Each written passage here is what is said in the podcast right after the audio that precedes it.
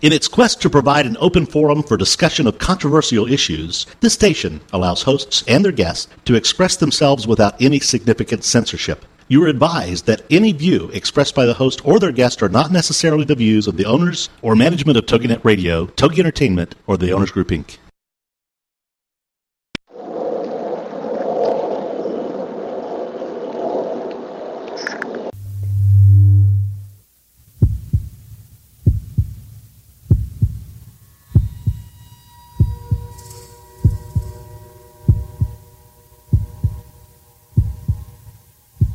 With us on a journey into the unknown, the unexplained, and the unbelievable.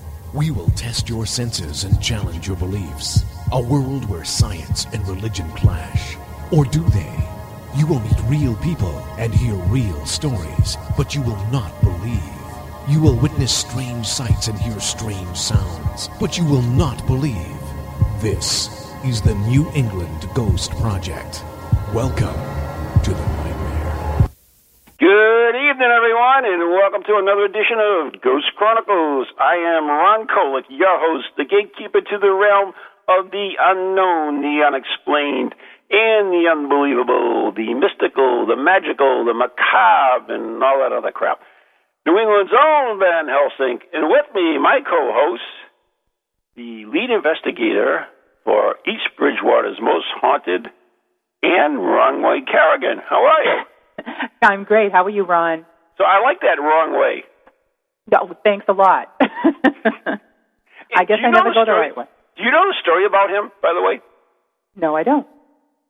Do you know who he is or anything? You've never heard of it? Uh, I have heard that before. You've Wrong heard the way- expression. Wrong way, Corrigan, isn't it? Yeah, oh, close enough. Something Whatever. Like. Whatever. But basically, he was this guy that that um was an airplane pilot, and he took off for Los Angeles and landed in an island. ah, okay. yeah, and uh, but but he he landed there and he became an instant hero. Uh, they paraded him all over the place. They they shipped him back uh, to the United States. Uh, he he got received praise, uh, parades and everything. And they took his plane. They packed up his plane and put it on a boat. I guess they didn't want to let him fly it back. and then they he came to uh, the United States, and, and they had a ticket tape parade in New York, and and same in Boston and Philadelphia, Detroit. Became a, a national hero for flying the wrong way. did he discover the island? Why did they know the island was not there? Or I don't get it. I don't know. People just were totally enthralled by the thing about this guy who took off for L.A. and landed in Ireland. So I don't know what the hell. Okay. You know, whatever floats your boat, I guess. I guess so. But I mean, that was. Uh, It was before my time, Ron. Yeah, well, it was before my time, dear. yeah. you know, I'm old, but not that old. Anyways, uh, yeah, it was kind of cool. And and to uh, you know, a lot of people suspected he did it on purpose, but they they never proved it. And then I guess before he died, he did admit that he did do it on purpose. Oh, well, But became a national hero for flying the wrong way. How sad is that? get his I guess- 15 minutes of fame like everybody else. I guess we were pretty hot up for heroes, heroes at that time, or whatever. Apparently.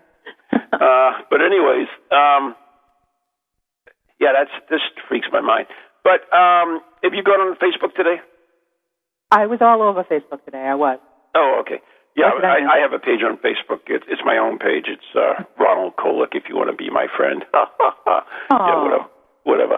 Anyways, and um uh, my son had actually sent me this thing about this guys that uh, improv that, that did this Ghostbuster thing at the uh, New York Library.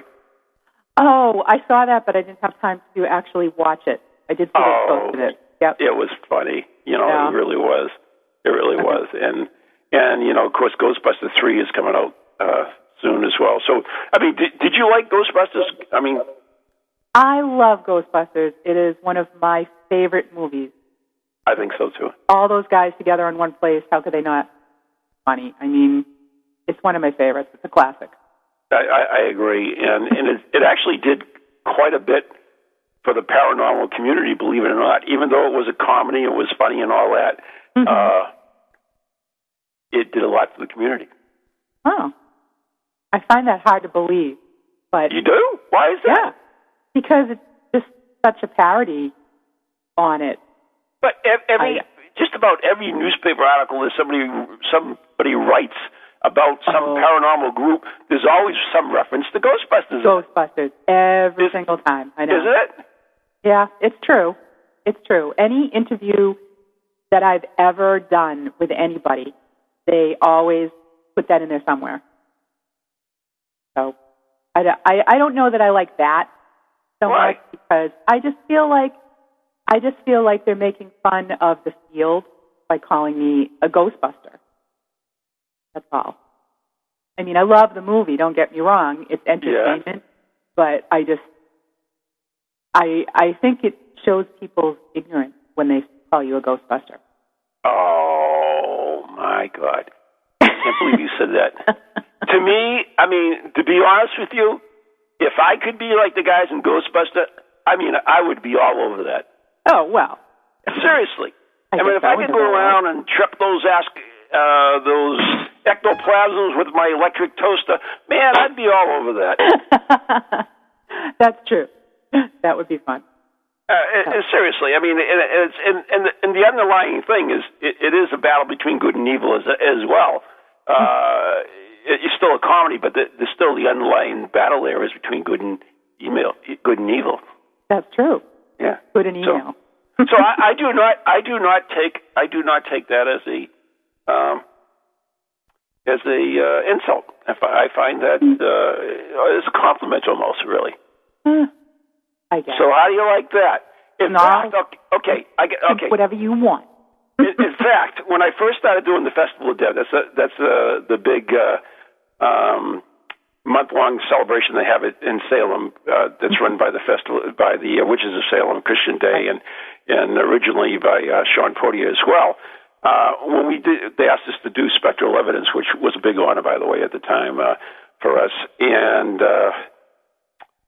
because I interviewed a lot of different ghost hunt groups and stuff and everything, so that was kind of cool. But anyways, when we first did it, the first time we did it, we we had this opening that we used, which was really really cool because we we would like hide in the kitchen, and then they would play uh, this music, and then all of a sudden you would hear this this noise, which was an EVP, and it was an EVP actually that, that said it's the Ghostbusters, and uh, they would play the Ghostbuster music, and we would come out of the kitchen. And I thought that was so much fun. I had a blast with that. But that I was guess. great. Yeah, I don't know. I guess in that setting, maybe. You know, Oh, I think if I came out at a serious lecture and they played that music, I would probably be serious. But uh, I don't know. I have not been in that situation before, so oh.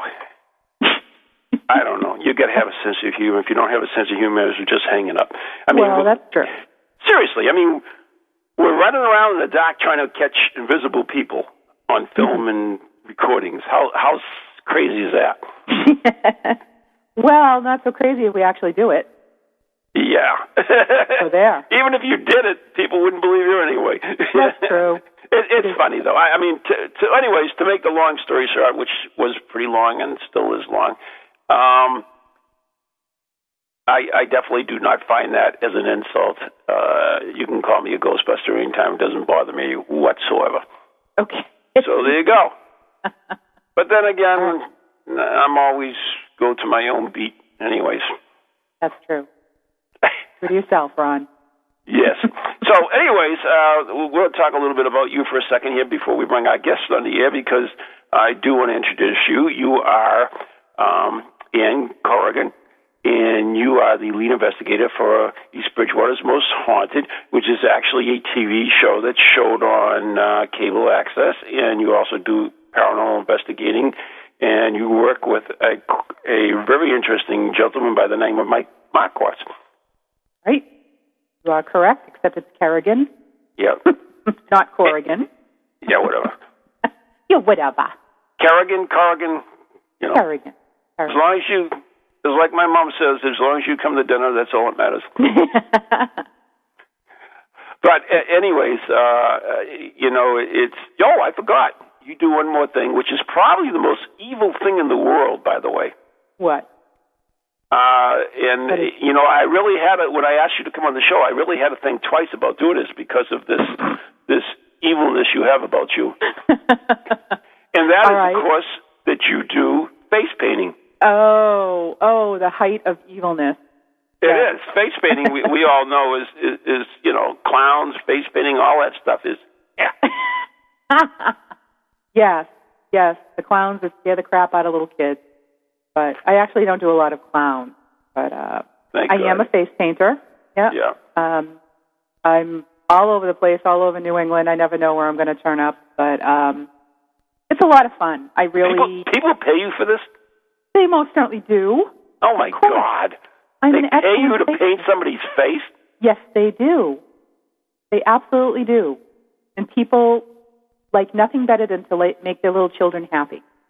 So that's what I do is I go out and I make children happy. yeah, I'm sure you do. I think you make their parents happy. Is what you do. that's because I keep them busy.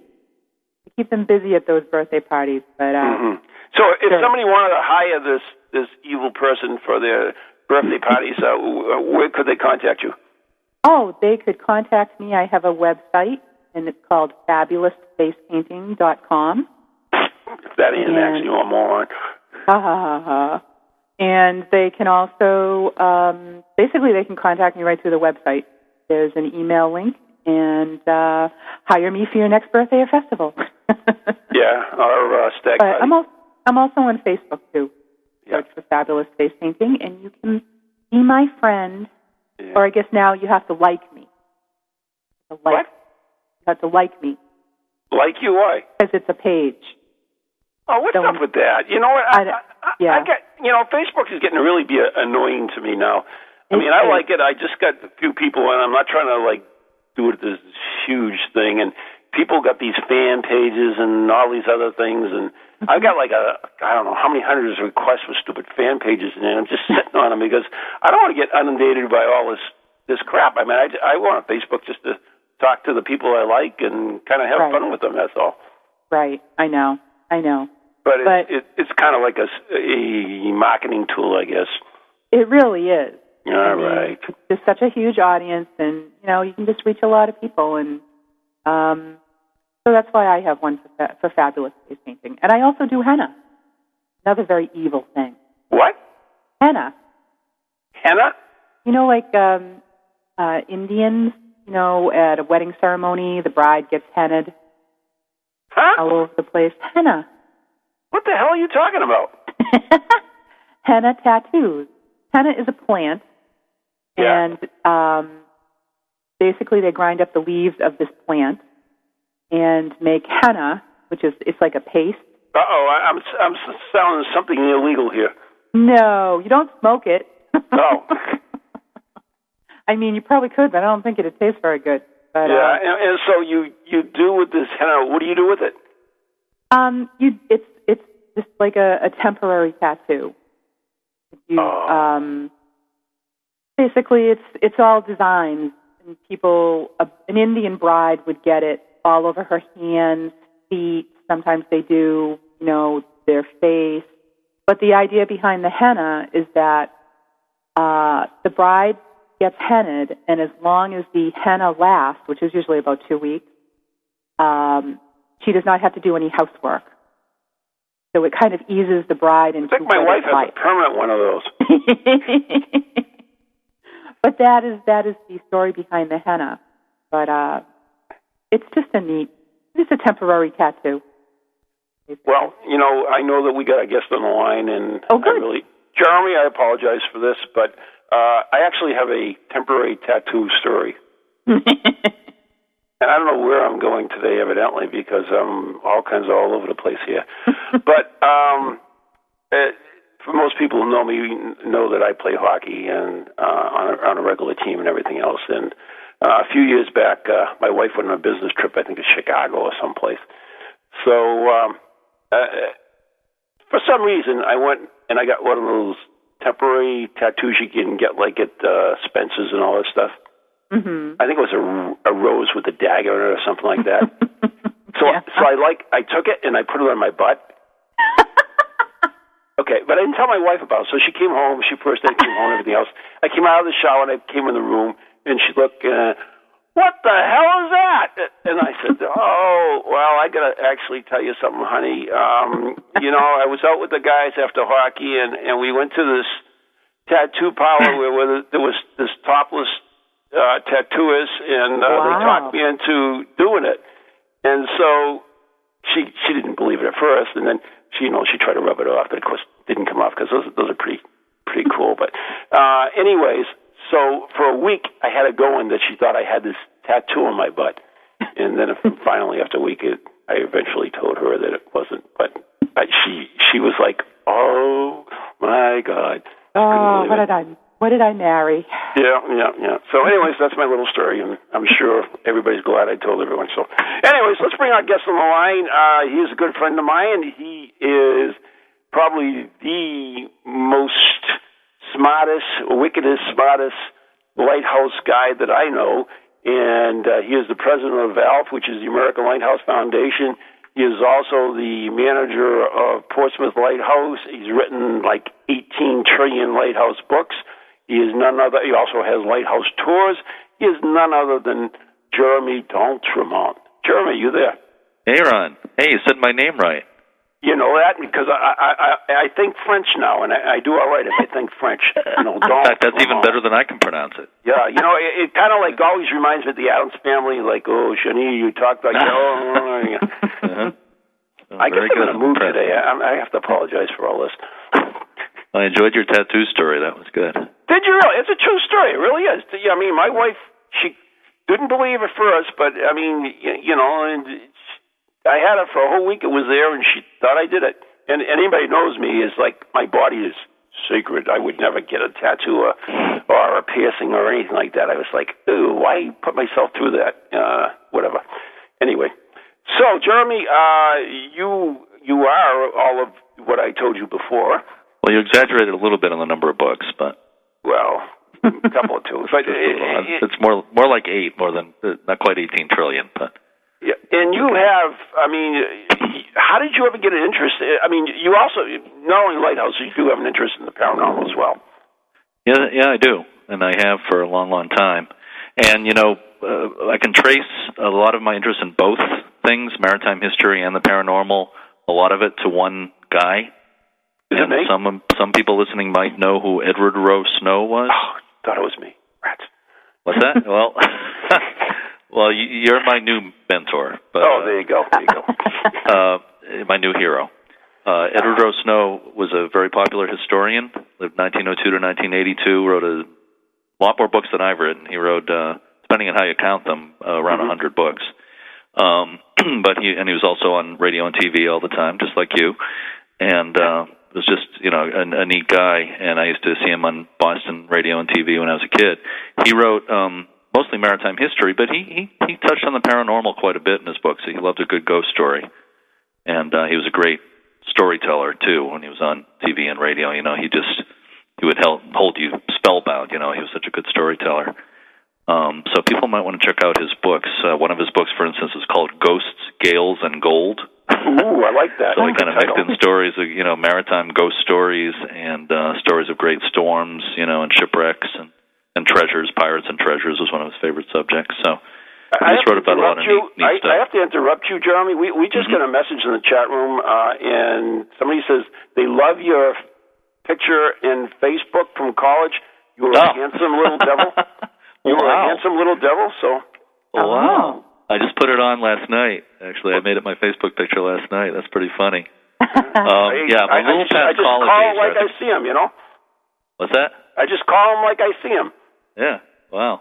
Um, yeah. Who said that? Leslie. uh, Leslie Uh, said that. Hmm. Yeah, that was that picture was actually taken at the top of the Empire State Building. Uh, I think I was about 21 or 22, something like that, and uh, I had a little a booth where you could have your picture taken at the top of the Empire State Building. Of course, it could be anywhere. That you know, you don't see anything behind me, but Right. um, I think I look like a lumberjack in that picture because I have a stocking cap and a big beard and a lot of hair. My my lumberjack face.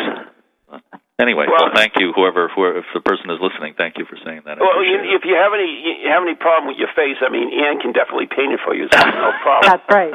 I'll fix you yeah, up. I'm, I'm amazed you didn't know what henna was, Ron. I, I know about henna. You know what? I mean, for my 70 days, I, I lost a lot of brain cells in college. So uh, Uh, yeah, I didn't know the part about how they weren't expected to do housework while the henna's on. yeah, don't let your wife hear that. That's that's Yeah. right. That's that's why all the Indian brides get hennaed for their wedding. Yeah, Usually- I've seen that in movies before. Yeah.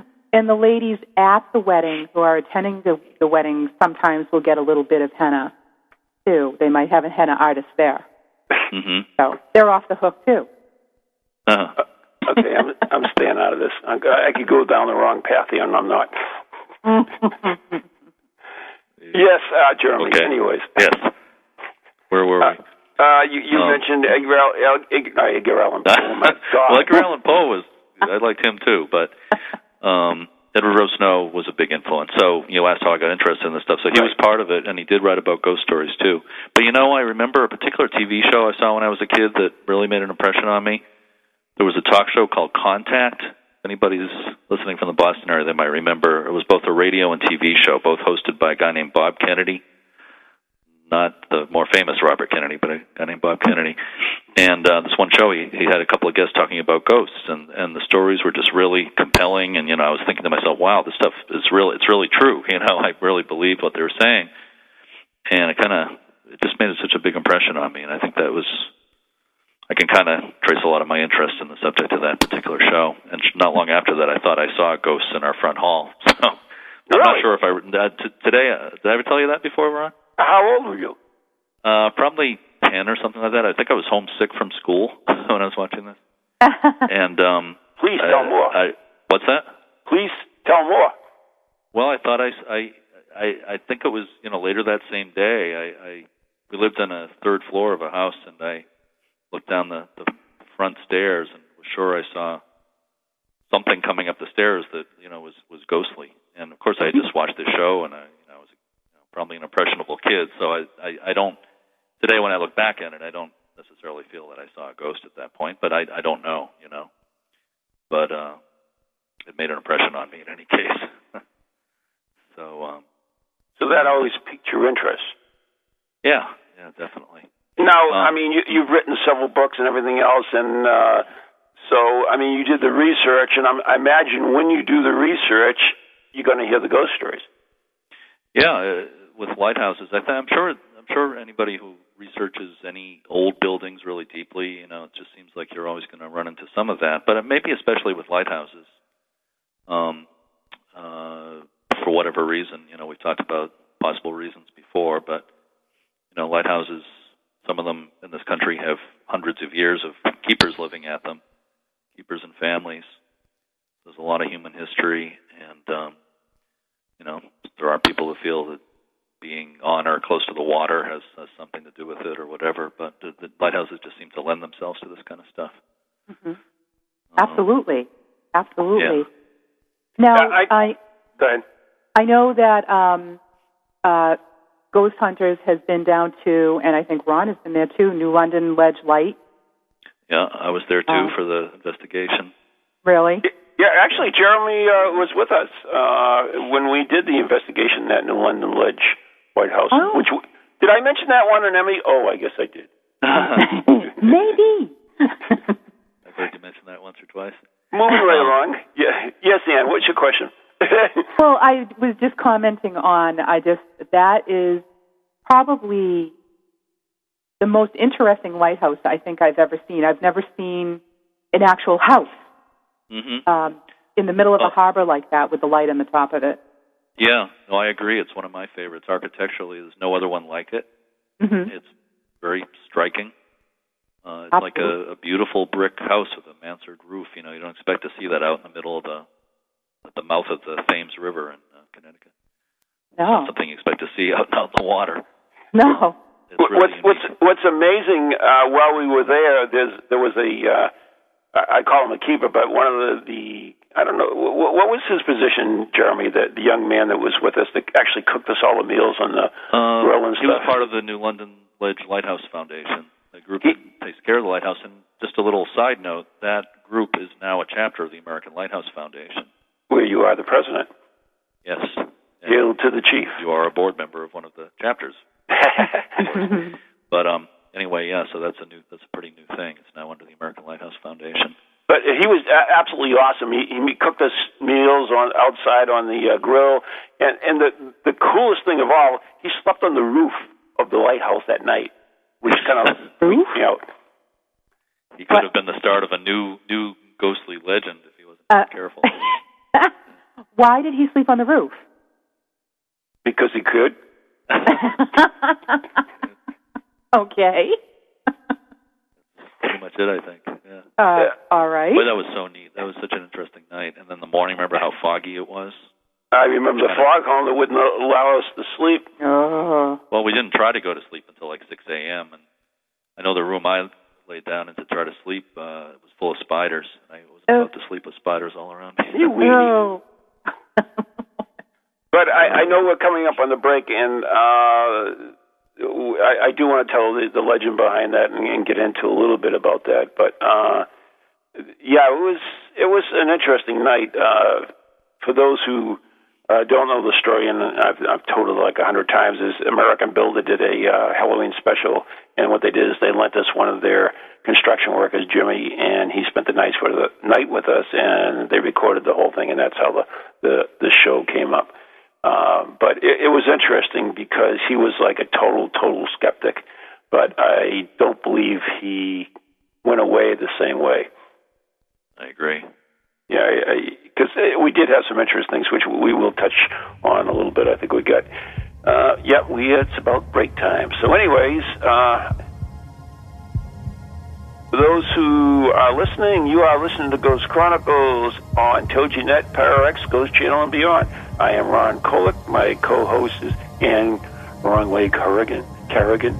And our special guest is Jeremy Dutront. We'll be right back after the following messages.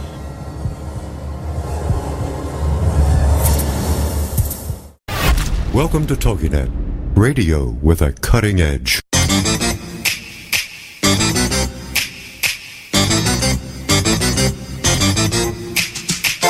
They're creepy and they're kooky, mysterious and spooky. They all talk gobbledygooky, the Parax family. The shows are paranormal, not stuffy but informal. The topics are abnormal, the Parax family. They're strange, deranged, unrestrained. So grab your favorite brew, it's time to rendezvous as we give awards to the Parax family. Combine Snide and Remark, and you've got Snark. Combine Lisa Mena and Valia Alvarez on Monday nights, and you've got Deep Dish Snark. Monday nights at 9, 8 Central, part of the Her Insight Network. When you've had enough at work or at home, and you're ready to laugh, join Lisa and Valia for their no BS look at the world and the people in it. They'll be serving up a no holds barred take on pop culture, current events, entertainment, and family matters. With segments like Accidentally Helpful, TV is Now My Hobby, and Who Sucks This Week. Deep Dish Snark delivers something for every girl who enjoys life with a dash of sarcasm. Lisa Manna is a former TV news anchor turned stay at home mom. She's making sure if anyone screws up her kids, it's her. Valia Alvarez suffers life as a jack of all trades, mistress of none, by juggling a PR career, marriage, motherhood, and more. Don't miss Deep Dish Snark with Lisa Manna and Valia Alvarez, Monday nights at 9, 8 Central. Part of the Her Insight Network on TogiNet.com. We are back. You are listening to Ghost Chronicles Live on TogiNet, PowerX, Ghost Channel Beyond. I am Ron Kolick. My co-host is Ann Kerrigan. Carrigan, and our very special guest is Jeremy Daltremont, uh, Lighthouse expert. And Yeah. and actually, we are gonna we have uh, uh, some tickets for the Dining with the Dead. In fact, Jeremy is going to be the speaker, and this is for Monday night. And I have a ticket anyway, so uh, we're going to give one of those away. And and how we're going to do this? Uh, this is for Monday night, and it includes meal and a, and a speaker. And um, when I say the word Ghostbuster anywhere in our conversation, which is pretty easy to remember. Uh, you call 877 864 4869. That's 877 864 4869. 877 864 4869. And we'll take the third caller, and the third caller will win a ticket to the Dining with the Dead. So listen for the word Ghostbuster somewhere in our conversation and then call in. That's pretty evil, isn't it? Incredibly evil. Thank you. so, anyways, uh, let's talk a little bit about uh, the um, New London Ledge Lighthouse, roughly the uh, uh, the the theory behind it, I guess, or the urban legend behind it, Jeremy. Sure. Uh, yeah, the story that people tell and have told for a long time is that uh, there was a keeper there circa 1930s, uh, somewhere around there, and uh, nobody seems to know the keeper's full name, but they call him Ernie. So the keeper was named Ernie. Moved out there, and there's there's, diff- there's variations on the story depending on where you read it or hear it. But um, some versions say that he went there with his wife. Some versions say that the wife lived on shore. But in either case, they say that after some time went by, the wife became very bored uh, and uh, decided to uh, to leave her husband. He came back to the lighthouse one day after being away and, and found a note saying that she had run away with the captain of the Block Island ferry, which goes by there every day. And poor Ernie was uh, very upset, felt there was no reason to live. Although, again, there's variation. Some versions say that he jumped off the roof of the lighthouse to his death. Some versions say that he drank so much he fell off the roof. Been there, done that.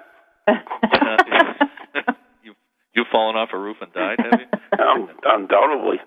Many times I poke myself with a stick to see if I'm still alive.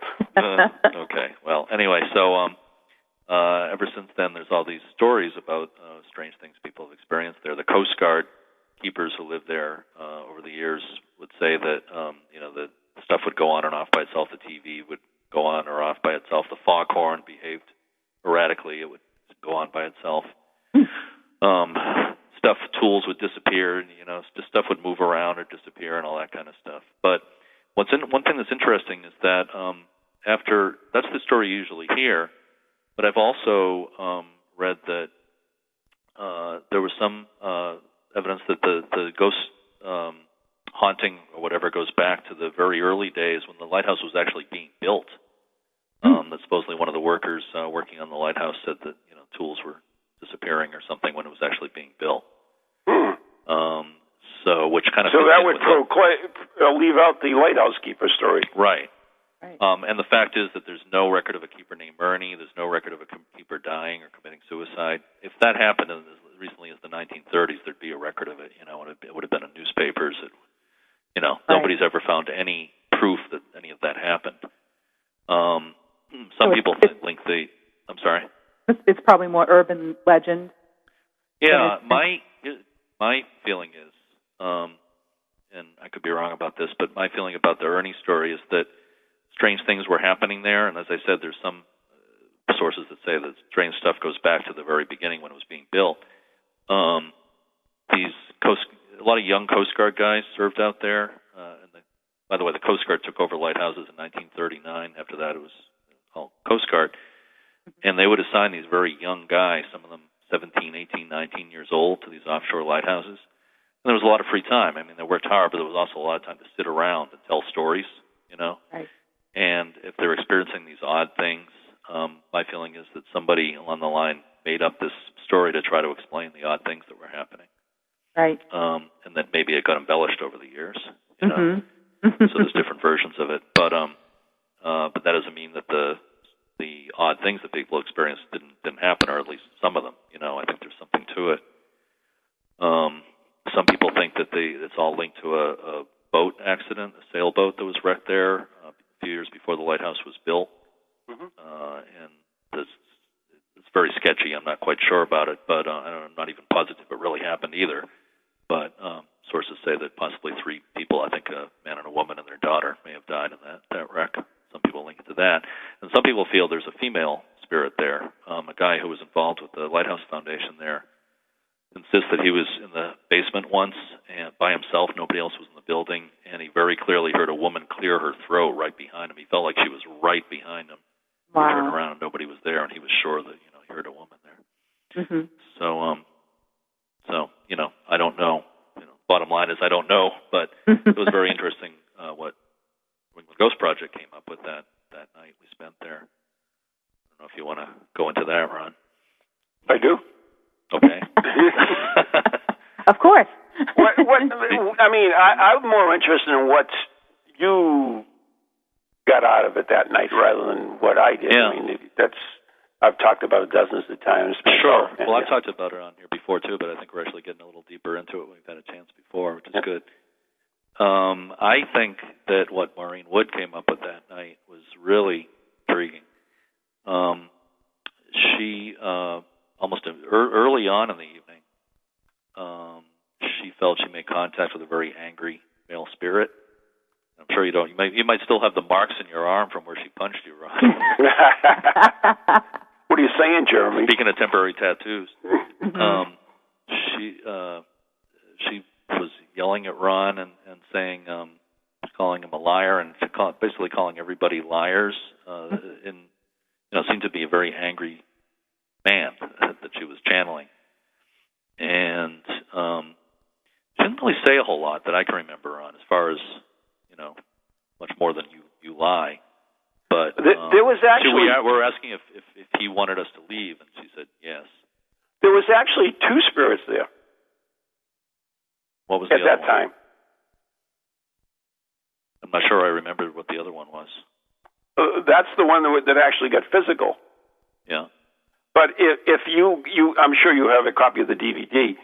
Uh, if you look at it, uh, Maureen trans channels a woman at first. That's the first contact is with a woman's spirit. Uh, and then it, it was almost like a warning. And then there was somebody else that came in. Someone else is here. In fact, there's some of the words that came through. And that's when the other, the guy came through who was Okay. similar to the, uh, the Stewart. Right. Okay. Now that you mention, I do remember that first part, but the the you know the whole male thing made a bigger impression because of the anger and everything. Mhm. Um, but uh, you know, it wasn't totally clear what this male spirit was all about. But as Maureen had some time to kind of digest what had happened, especially towards the morning, and we discussed it, she felt that this the spirit she had channeled was actually a worker who was involved in, in working on the lighthouse and maybe even involved in building it. And that the other workers, excuse me, the other workers had locked him out on the roof as a joke, and that he actually slipped and fell to his death when he was trying to get back in. And she feels he's very angry because um, it was covered up apparently at the time, Mhm. uh, which is possible, it's believable, and um, also apparently because everybody's got the story wrong. Everybody thinks it was a lighthouse keeper Right. that died. which we know there was nowhere any lighthouse keeper. Right. So um, it made a lot of sense. You know, I we can't prove that it was true. At least I don't think we can. Right. I don't think. Well, we haven't been able to put it that way. That's the best way right. But it made it made more sense than the whole Ernie story. Right. So I think it's the best you know explanation I've heard yet. Um, I wish we could. That'd be neat if we found some some record of a work. There, there is possibility of doing it. So I mean, it- it's and and once again, the uh, the ghost hunters there. I mean, the Ghostbusters were there. Uh, the Ghostbusters went to the the lighthouse as well, right? Yeah, I think the uh, Ghostbusters were indeed there. Did you say Ghostbuster, by the way? Did I say Ghostbuster? I don't know. It could have been. I think you did. I thought I heard Moving right along. Anyway. Are your phones ringing? we only have one line. They can't call in. Uh-oh. uh oh. Anyways, Hang up. uh, yeah, yeah. So, anyways, they went there and, and they found uh, something different. Uh, they actually talked about uh, a Japanese team that went in and had stuff thrown at them and stuff like that. Yeah, I don't. I don't put any stock in that. To tell you the truth, I don't. I don't. You know, I forget where that that came from, where where we first heard that. But That was on the on the show when they. That's where they came up with it. But I don't remember where where that story came from. I don't know. I don't think it's true, but I don't know for sure. I mean, you would think if if there was a TV show made where things were thrown at people, that we would have seen that. you know? Right. Right. Um, exactly. Um, I have a question about another lighthouse. Sure. Good. We love lighthouses. If we can talk about a different lighthouse, um, the Scituate Light, Okay. Yeah. Massachusetts here, um, because that is supposedly another haunted lighthouse, and they talk about the two little girls. Well, I guess they weren't so little at the time that um, diverted the British away Yeah. from attacking the lighthouse. It's just a Yeah, really it's a great story, and I'm glad Yeah. you brought it up because I don't think we've ever talked about that on the show Mhm. before. Uh, the Army of Two, they're often called. Right. These two young women, and they were actually, even though sometimes in, there's been children's books about them, and they're often depicted as small girls, but they were really 17 and 21 years old when the Mhm. incident took place. They were the daughters of the first keeper at the Scituate Lighthouse, south of Boston. And uh, during the War of 1812, uh, their father, the keeper, was away one day, and just the, these two young women were alone at the lighthouse. And they saw this British warship anchor nearby, and they knew that they were afraid that um, the British were going to attack the town, which was happening along the coast. Um, and they, I believe the British actually started to row ashore. And the story is that these two young women thought quickly. One of them grabbed a fife that she knew how to play. The other one grabbed a drum, and they started playing Yankee Doodle. They were out of sight from the British, so the British heard heard this, you know, Yankee Doodle being played on fife and drum, and they thought it was the American militia coming to chase them away, and they retreated. They left the harbor. Mhm. So um, they may have those two, you know, young women may have saved the uh, the town from attack the British. So they're you know, often referred to as the uh, the American Army of Two. And one of the women lived to be quite elderly. I think she lived to be close to a hundred or something. Wow. And you know, insisted to the end of her life that it was a true story. Some people doubted it, you know, um, but she she signed an affidavit, you know, saying this is true. Mm-hmm. And um, you know, I, I, historians who have looked into it think that it probably is at least partially true. You know, that it's not just a made-up story. So um, supposedly, uh, people have heard fife and drum music there when there's nobody playing the fife and drum and that kind of thing. There are stories about the place being haunted, Right. but I, I you know, I don't have any firsthand stories about that or anything. But I know that it's been said. Do you have No. you heard something more than, than that about it? Um, that is the story that I've always heard. And I know that a school teacher um, actually purchased the, he didn't purchase the lighthouse, but he bought the, um, the keeper's house. Well, it's I think- actually owned by the Scituate Historical Society, but they rent it to. They've had a series of caretakers living there, and I believe the current one is a school teacher. Oh, okay, right. And I, I do remember reading about it a few years ago, and he was going to do a blog about Right, living in the home with his family, and Yeah. um, I just thought that was really interesting. And it's a place that I've always been interested in doing an investigation there, Mm-hmm. um, just based on those stories. You know, I I uh, I know people in the Scituate Historical Society that might might be a possibility. Oh, really? That would be fantastic. Yeah. What do you Of think, course, Ron? you, you realize that I would have to tag along to make sure everything's copacetic. I absolutely would want you there, of course. Okay, looks like we have our winner of the uh, ticket for the Dining with the Dead. Carl, you there? Yes, I am, Ron. And who, who are we speaking with? Uh, Bob? Bob, congratulations. You won the uh, ticket to Dining with the Dead on Monday at the Haunted Windham Restaurant with Jeremy. And, of course, my, I will be there because I always go with as a party. Yeah, I I realize that, Ron. You must have the party. so, uh, you want to give. Um, uh, who's our. you can just hold it there for me. Pardon me? You can just hold it there for me. Uh, yeah, but you, uh, yeah, give uh, Carrie your your first and last name and your telephone number, and uh, we will get back to you quickly. Okay. All right, thanks so much for calling in, and congratulations. Right. Thank you, Yep, now. See you Monday. Yep. Okay, we have our winner. That's out of the way. Anyways, um, yeah, th- th- there's there's a lot of people who don't know. There's a lot of uh, haunted lighthouses throughout the world. In fact, uh, my new book that's coming out in uh, September called Ghost a Day. Uh, it's 365 ghost stories from around the world, and there are a whole slew of lighthouse stories in it. I don't know how many his slew is, but there's a whole slew of them. Um, everywhere from Australia to uh, Canada, a lot in Canada, and uh, uh, France. Uh, people don't hear too much about the ones. Only in America, it seems like we corner the market on, on haunted lighthouses. Do you think that's right, uh, Jeremy? Well, yeah, a lot more have been written about them. A lot more has been written about American lighthouses being haunted, but that doesn't mean that other ones aren't as haunted. um, the little, well, I was just thinking of a, a story. It's not quite a haunted lighthouse story, but it's sort of related to something not in America. Where I was talking, interviewing a guy on the phone in Newfoundland who was a longtime lighthouse keeper, and I think he's in his 80s now. A few years ago, I was talking to him on the phone, and he said to me, "Oh, do you want to hear about the the ghost ship I saw?" Ooh. and I was, you know, about to hang up, and he said, "Yes, I want to hear about the ghost ship." And I said, "Of course." he said one night he um was up at like 2 a.m. His wife was very sick, and he happened to look out the bedroom window, and he saw what he was sure was a ship heading from the for the rocks right near the lighthouse, a big lit up ship. And he was ran downstairs as fast as he could to try to run out on the rocks and try to flag down, you know, somebody on the ship, try to warn them that they were getting so close to the rocks. And but but when he got outside, there was no ship there. Wow. He was absolutely sure he saw it.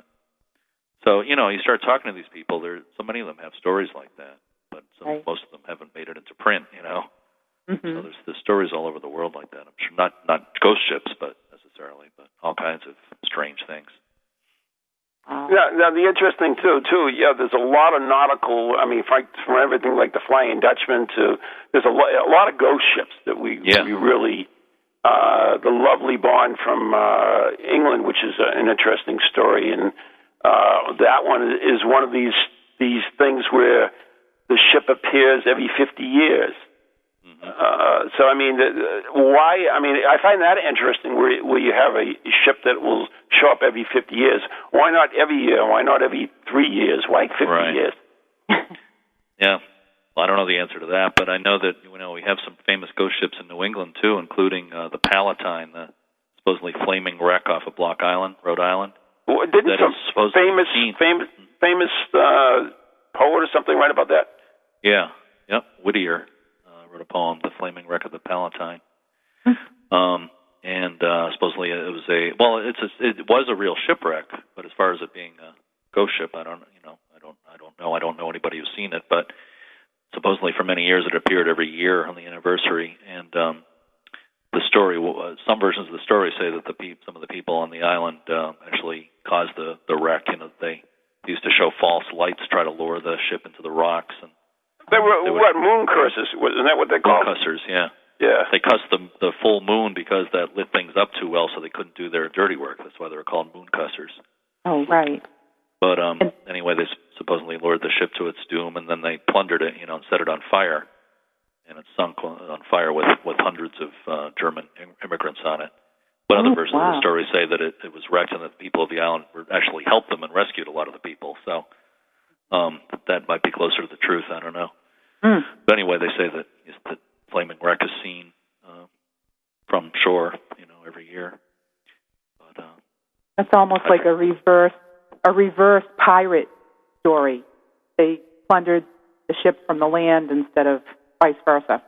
Right. Actually, Know what I that's mean? very that's very common, and not just in on that particular case, but up and down the uh, the the um, eastern coast. Uh, so, there were several locations where that happened. Oh, that's terrible. Cape Cod, there was definitely some of it on Cape Cod. Yeah, but also down, I think, believe Cape Hatteras and that way, and Mm-hmm. and even in Florida.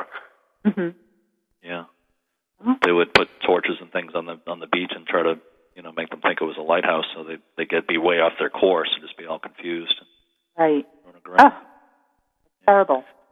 And there was actually a, another uh, story, one of the ones that that I did the research on, where there was this famous sailor who was uh, sailing around the world, and he ran into a huge storm, and he, he couldn't fight it anymore. He finally gave up his this accept his fate, and he fell uh, onto the bunk and fell asleep. And then when he woke up, he, he felt the boat running true and everything else, and he got up and he made his way to the door, and he looked and he, he saw a, a, uh, uh, somebody at the steering wheel, and of course he was all alone on the ship. And what it was, it was supposedly the helmsman of, from the uh, Nina, uh, one of Christopher Columbus's ships, who actually steered him out of danger, danger, and uh, he survived.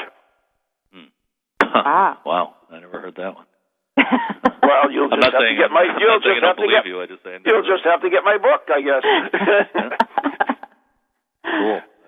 But yeah, there's a, I'll there's a lot of uh, interesting ones that out there in researching. I mean, if you look and and dig, there are a lot of them. Of course, you know they're urban legends, and uh, another you, you have to really explore and see how much validity there is to uh, the story itself.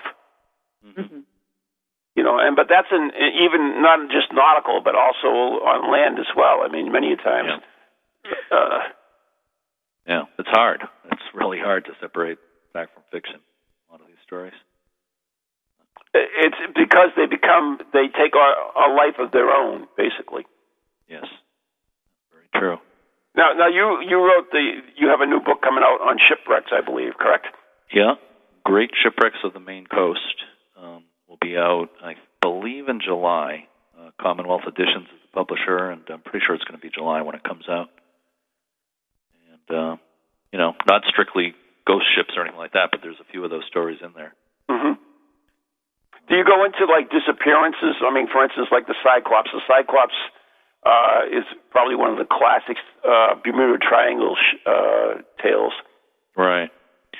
Um, well, I would say the closest to that type of thing, um, it wasn't really a disappearance because they did find some wreckage and, and bodies, but there was a cabin cruiser in Casco Bay in 1941, the Dawn, that just disappeared. It was just a bunch of people out on it to go for a picnic on Monhegan Island. Nobody knows what happened. It just uh, everybody died, and uh, there's been a lot of conjecture as to whether it was deliberate sabotage, somebody trying to get insurance money or something. But uh, you know, it's been written about a lot, including by Edward Rowe Snow. Um, people still are trying to solve the mystery. That's often true with shipwrecks. If nobody survives, you know, there's nobody How to do you know? say what happened. Right. It's a big mystery. Do you, you can you believe it? We're almost out of time. Wow. I don't know what you happened. must be having a good time.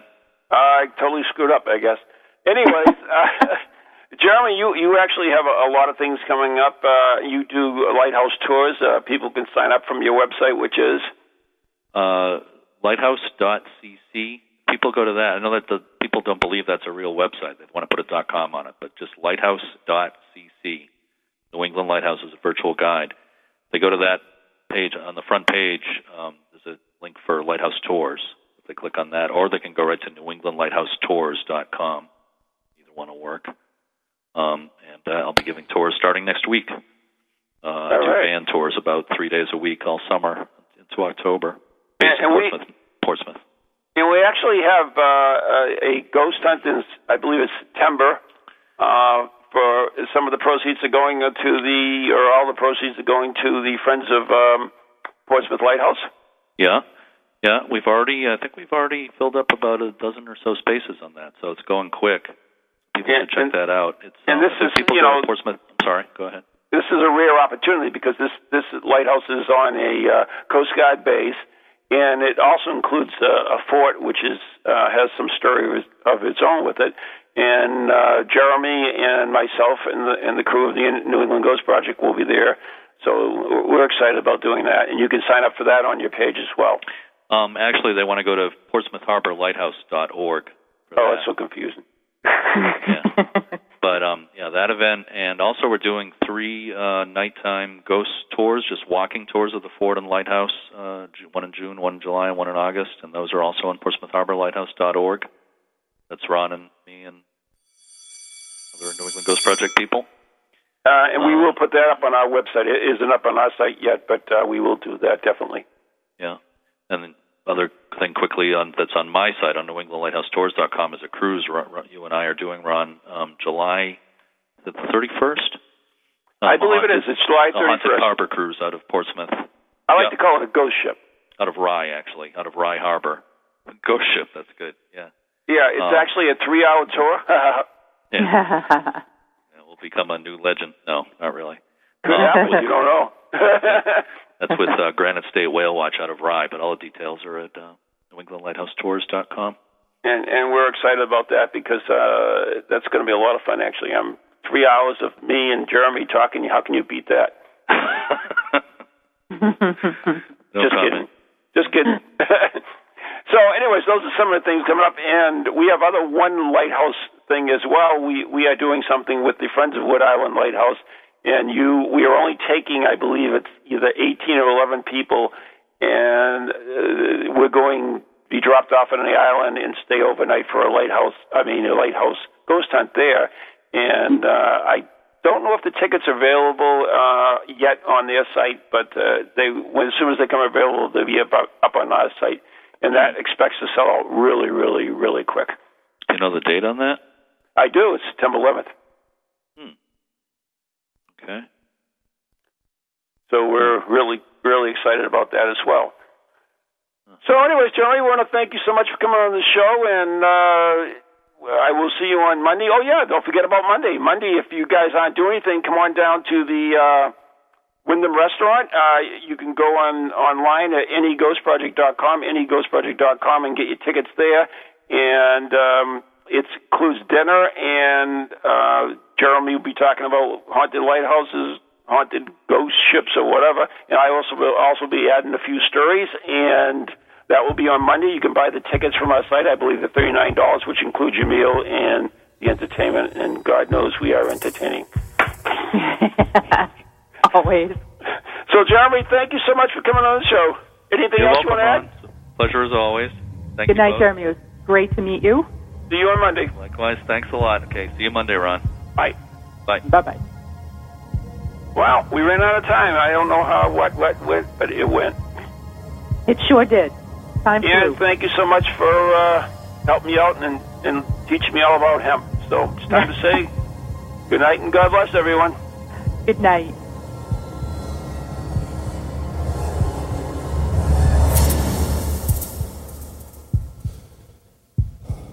From goalies to ghosties, long live